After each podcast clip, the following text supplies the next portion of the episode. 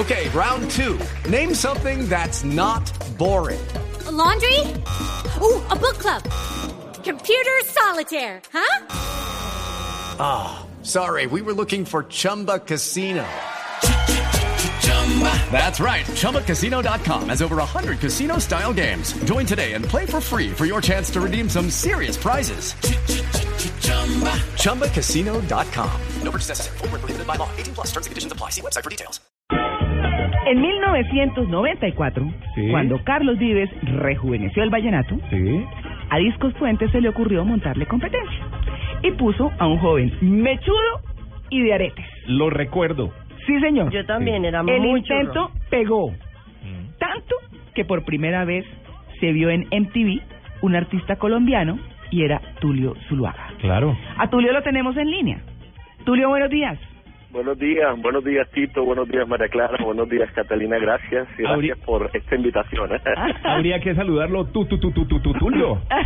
¿Verdad? Eso, eso, eso fue, eso fue eterno ese nombre todavía en Bogotá, Estación de 88.9 aquí en Bogotá. Pero por supuesto. Uno bajo el mando de Tito, además. ¿Fue jefe suyo? Claro, por supuesto, no, no solamente estaban hablando de mechudo, pues él también era un mechudo. Ah, pero mechudo y con bigote. Ay, no, pues Tulio, miren, esa primera parte que yo les leí, que lo de fracasado, alguien lo rodó por las redes de la página en Facebook suya. Sí. Y cuando yo la vi, yo dije, pero ¿cómo así? Yo sé que usted tiene una pasión que yo comparto porque a mí también me encanta la cocina. La cocina. Me encanta la cocina. Y cuando yo dije, oiga, pero Tulio está cocina, ¿cómo así? Que a mí no me parece mal porque es que además quiero decirle que eso que usted dijo me inspiró a mí a escribir la columna que yo escribí la semana pasada en Las Dos Orillas, donde hay mucha gente que me dice, pero usted pastelera, es que usted fue presentadora de noticias, usted que ha sido, eh, que ha manejado comunicaciones corporativas, usted que lo sigo haciendo además, dice, ¿cómo es posible que pastelera no, mire, que se vea más como empresaria? Y yo digo, ¿qué me importa? O sea, me hace feliz, me gusta, me lo gozo, yo gozo tanto frente a un micrófono como frente a un ponqué sin decorar, y así es. Entonces, me llamó mucho la atención esto, y yo digo, bueno, pues llamemos a Tulio, a ver en qué anda y qué lo hace feliz, Tulio. Bueno, primero que todo, pues la familia, porque to- toda esta historia empieza por la familia y ahí en la, cuando vos leías el, el artículo, ahí decía eh, que una de las cosas más difíciles también que hay es la, y, y ustedes lo saben, la vida del artista como tal, ¿cierto? Es un sub baja sorprendente. Entonces, cuando llega mi primer hijo, mi, mi afán sobre todas las cosas era como como yo no puedo someterlo a, a, un sub y baja porque sí, o sea, por, por, por simplemente vivir un sueño mío, sino que tenía que, entre comillas, ponerme serio, digámoslo de alguna manera, y brindarle a mi familia una cierta estabilidad. Y empiezo a hacer otro tipo de cosas, como que estaba en ese entonces todavía muy pegado a la cachucha bacana y arranqué a estudiar mecánica automotriz. Yo he hecho muchísimas cosas en esta vida, pero porque soy muy inquieto, es decir, tranquilamente cualquier mañana me levanto y digo, hoy quiero diseñar páginas web y me dedico simplemente como a aprender a hacerlo. Y, y, y eso lo que ha hecho realmente es complementar muchas cosas de mi vida como tal. Entonces arranqué por el por el por el mundo automotriz. Eh, muy chiquito era muy gracioso porque la gente venía a, a que yo les cambiara el aceite. Y la gente veía ese mismo mechudo de aretes cambiándote el aceite del carro mientras hacía las prácticas. Fue ¿Y le daba sustico? No, la gente me miraba y me dice, oye, ¿cómo te pareces al cantante? Es impresionante. Sí, porque la gente, la gente no se imaginaba esa diferencia. A mí lo que me sorprende mucho y por eso eh, escribí el artículo como tal era es que muchas personas, yo no sé, en, en la vida natural y normal de las personas, los empresarios cambian de, de, de, de líneas con total tranquilidad de un lado a otro, pero cuando tú estás en la palestra pública, por decirlo de alguna manera, y decides cambiar algo, o porque la vida te lo cambia o porque tú decides, eso no, no es indiferente, la gente piensa que, que, que ya, que se acabó tu vida, que fracasaste totalmente, y, y no es verdad. Es decir, los seres humanos todos los días nos levantamos con una con una nueva oportunidad. El hecho es si la si tomamos esa oportunidad para construir una nueva vida o si nos hundimos pensando que, que lo único que queremos hacer era lo que hacíamos antes o si decidimos crecer también a la hora de la verdad. Entonces a mí me hace muy feliz, muy feliz mi familia y al lado de mi familia la, lo, lo otro que descubrí hace más de nueve años que fue hablar y escribir sobre sobre gastronomía, no meterme muchísimo en el mundo de la cocina que encontré allí y estoy convencido que cuando el ser humano come conscientemente eh, eh, se encuentra con, con su Dios interno. Para mí es un cuento más espiritual, así que suelo decir que la gastronomía es mi religión. Y cuando tú te metes en muchas cosas, ahora que estaban diciendo estas estas frases, me acordé mucho de una frase que decía eh, nuestro Nobel Gabriel García Márquez decía, el amor, además me fascina, anótala porque sé que te va a gustar. A ver. El amor es casi tan importante como la comida, pero no alimenta. O sea que lo más importante del Claro. mundo, pues como lo decía él, ni siquiera era el amor, sino la comida también. Cuando un ser humano come bien, entiende lo que está comiendo, le da alimento a su espíritu, a su, a su, a su cuerpo, también está alimentando su espíritu y su vida cambia, ¿no? Claro, sin duda.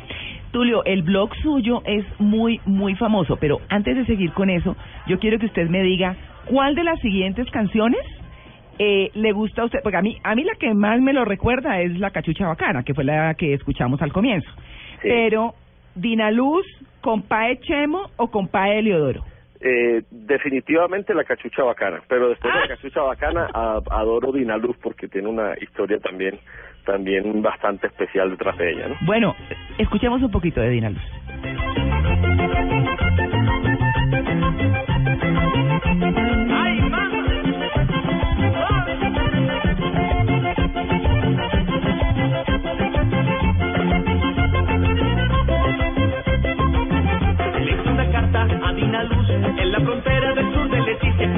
Para que sin gratitud se lo olvidado por otra distinta.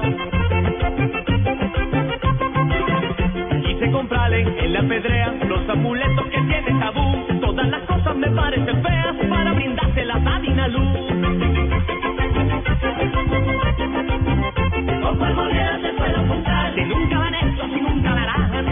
A mí esto me encanta, pero entonces, Tulio, un segundito, hacemos un breakcito y volvemos con Dinaluz. Y bella mona. Iba buscando por el Orinoco. El caimán encantado que vuelve uno loco.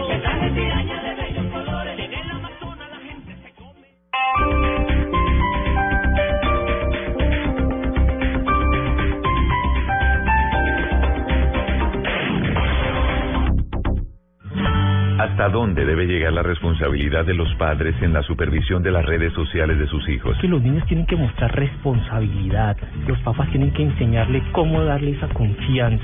Lo otro es que los niños no pueden tener redes sociales con contraseñas sin conocimiento de los padres. Por Dios, no. ¿Estamos satanizando las redes sociales o nuestros hijos realmente corren peligro en ellas? Las redes sociales e Internet no son malos en sí mismos. Lo malo es no utilizarlos de una manera adecuada y lo malo, o lo que produce riesgos es que los niños los utilicen sin el acompañamiento adulto adecuado. Este domingo en Generaciones Blue, Mabel Lara y Mari Carmen Cervelli hablarán de la decisión de la Corte Suprema de Justicia de permitir que los padres revisen las redes sociales de sus hijos cuando estos corran algún riesgo. Con invitados especiales y testimonios, no te puedes perder este programa especial en Blue Radio y bluradio.com. La nueva alternativa. En Blue Radio respetamos las diferencias.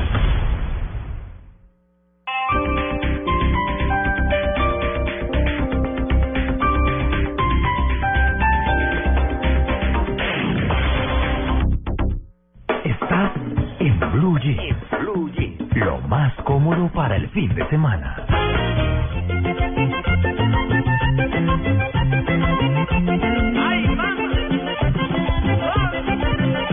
Bueno, estamos eh, conversando en esta sección eh, que es ¿Qué pasó con? eh, con Tulio Zuluaga.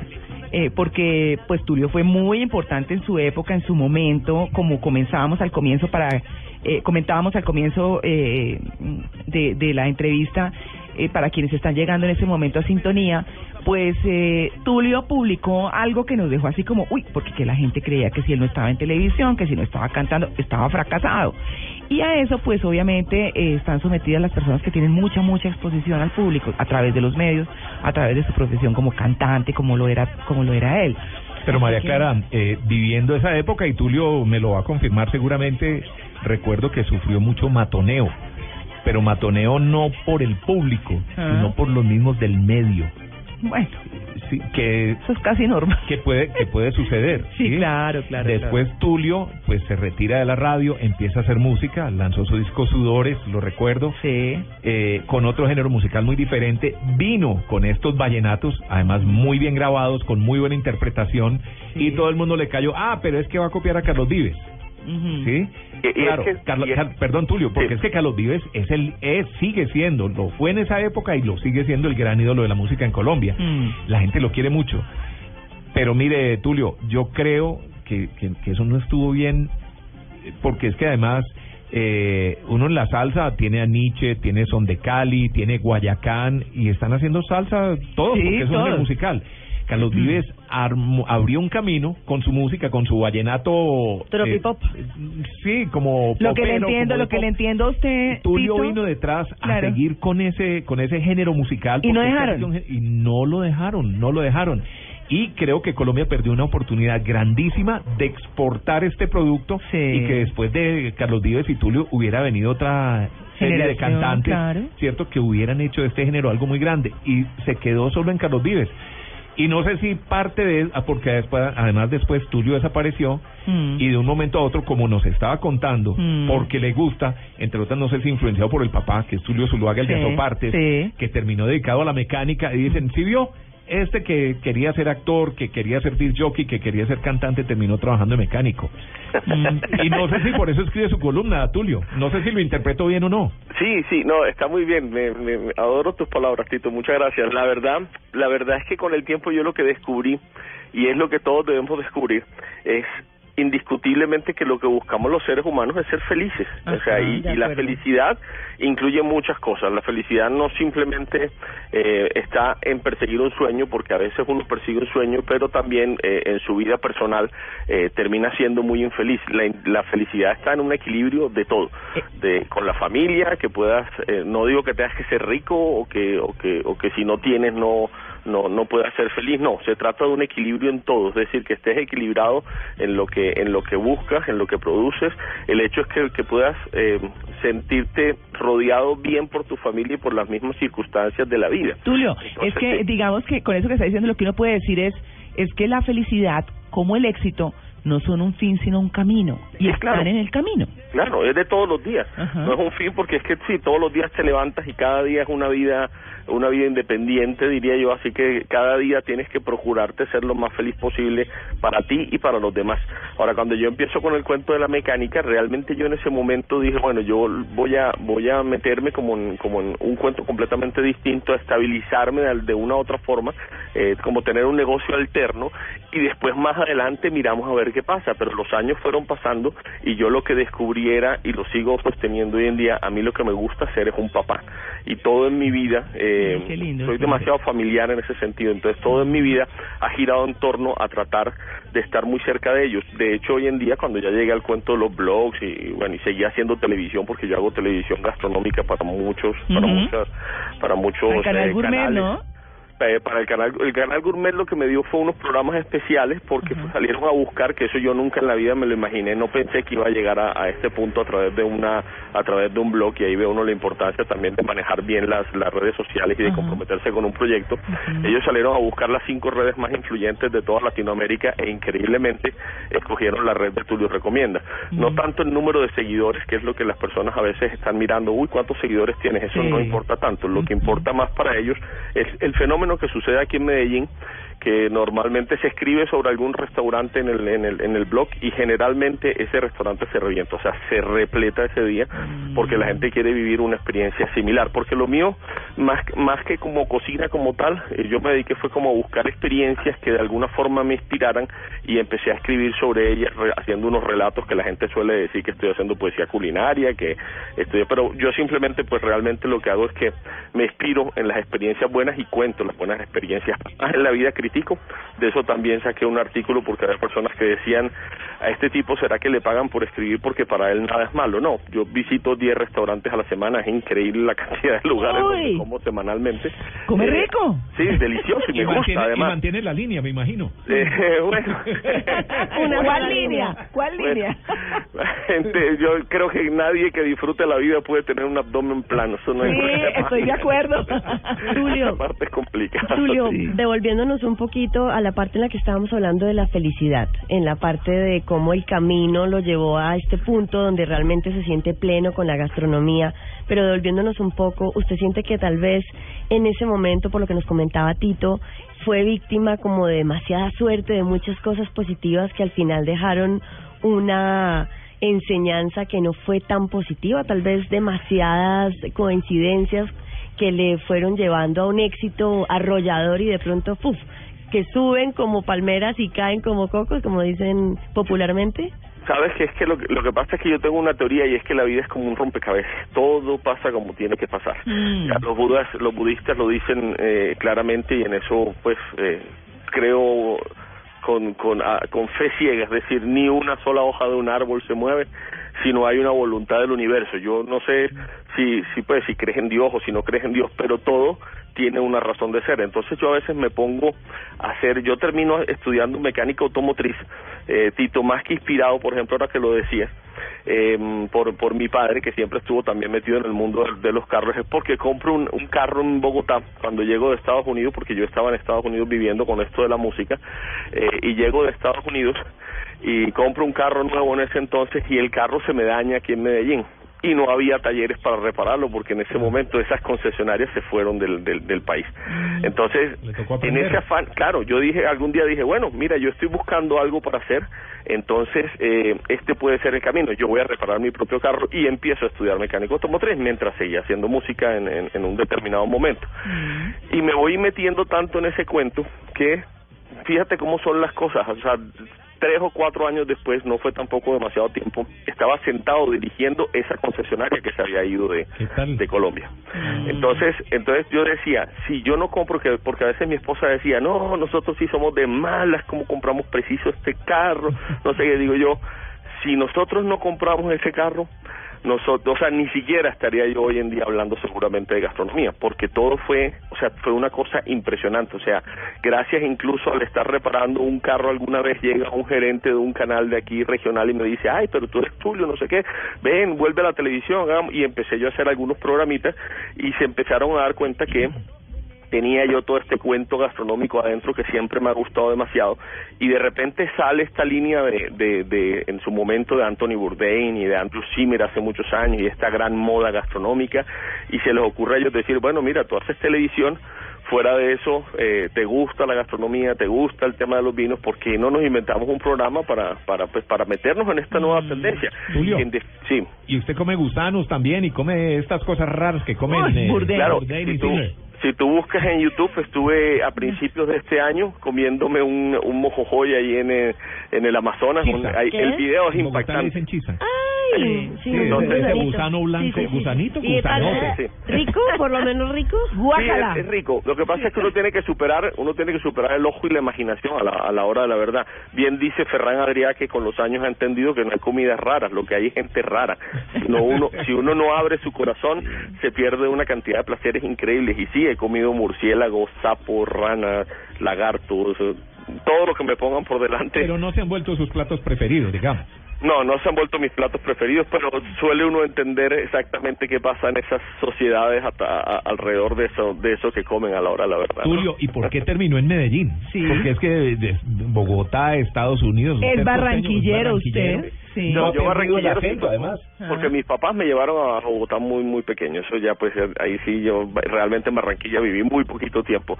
Me vine para Medellín porque alguna vez hacer una gira muy grande y adicionalmente como firmaron unos contratos con una canción que puso Quentin Tarantino en una en una película que se llamaba Coral eh, pusieron la canción Te llevaré en el de fondo en una escena, entonces eh, no sé, estaba con todo este cuento del show y la cosa y venía como muy angustiado eh, como en mi vida personal. Me acababa de separar, llegué a dar unos espectáculos que fue muy chistoso incluso porque di un espectáculo en el en el Fontainebleau y y, la- y el artista que tocó delante, pues antes antes de mí yo cerré el show fue en su momento Enrique Iglesias cuando lo estaban lanzando eh, entonces vengo yo para Colombia vengo con una corista una de mis coristas era eh, Gisela Cid que ustedes la conocen la que Gisela estuvo- claro, Gisela. claro, claro, qué linda. Antes, y bueno, eh, la hermana de Geraldine, Sí. y ella viajaba conmigo por todas partes del mundo, y algún día llegamos a Bogotá, y yo le dije, oye, este, ven, yo me voy contigo para Medellín, yo quiero conocer un poco más Medellín y desconectarme un poco como todo el medio,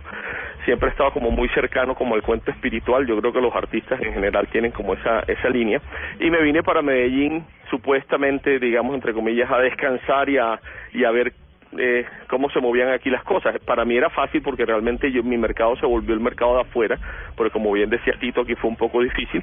Eh, yo vivía viajando por el mundo, entonces yo dije, bueno, lo mismo salir de Bogotá que de Medellín y me enamoré de esta ciudad. Yo soy yo soy un paisa por elección. Este es mi pequeño Macondo. Yo adoro a los paisas. Eh, la verdad es que son seres humanos excepcionales. Esta es una ciudad donde uno todavía puede hacer negocios de palabra, donde a la gente no se le olvidan las cosas que te han dicho, donde la gente no necesita mostrar para hacer. M- Me encanta. Yo me, me, me he gastado demasiada pluma y demasiada tinta en los periódicos de aquí, en las, en las diferentes columnas que, que he tenido durante algún tiempo, eh, dándole las gracias a los antioqueños porque realmente me acogieron muy bien y siempre me fue realmente muy bien.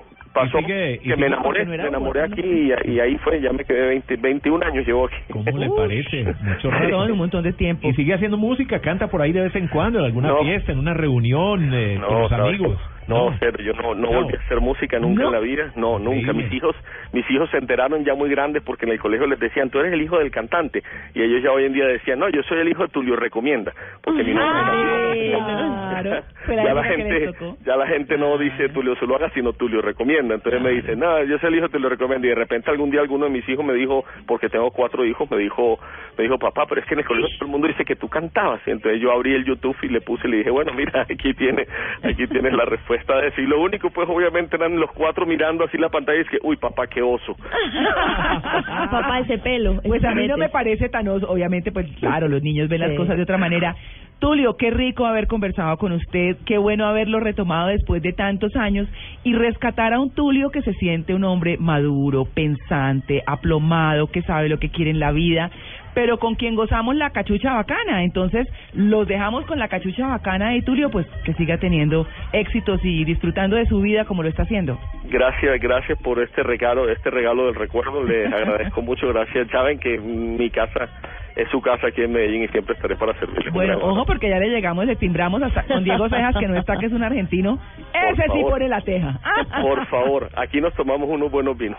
Claro que sí, bueno, Tulio, un feliz día y los dejamos con la cachucha bacana en este ¿Qué pasó con, con Tulio Zuluaga?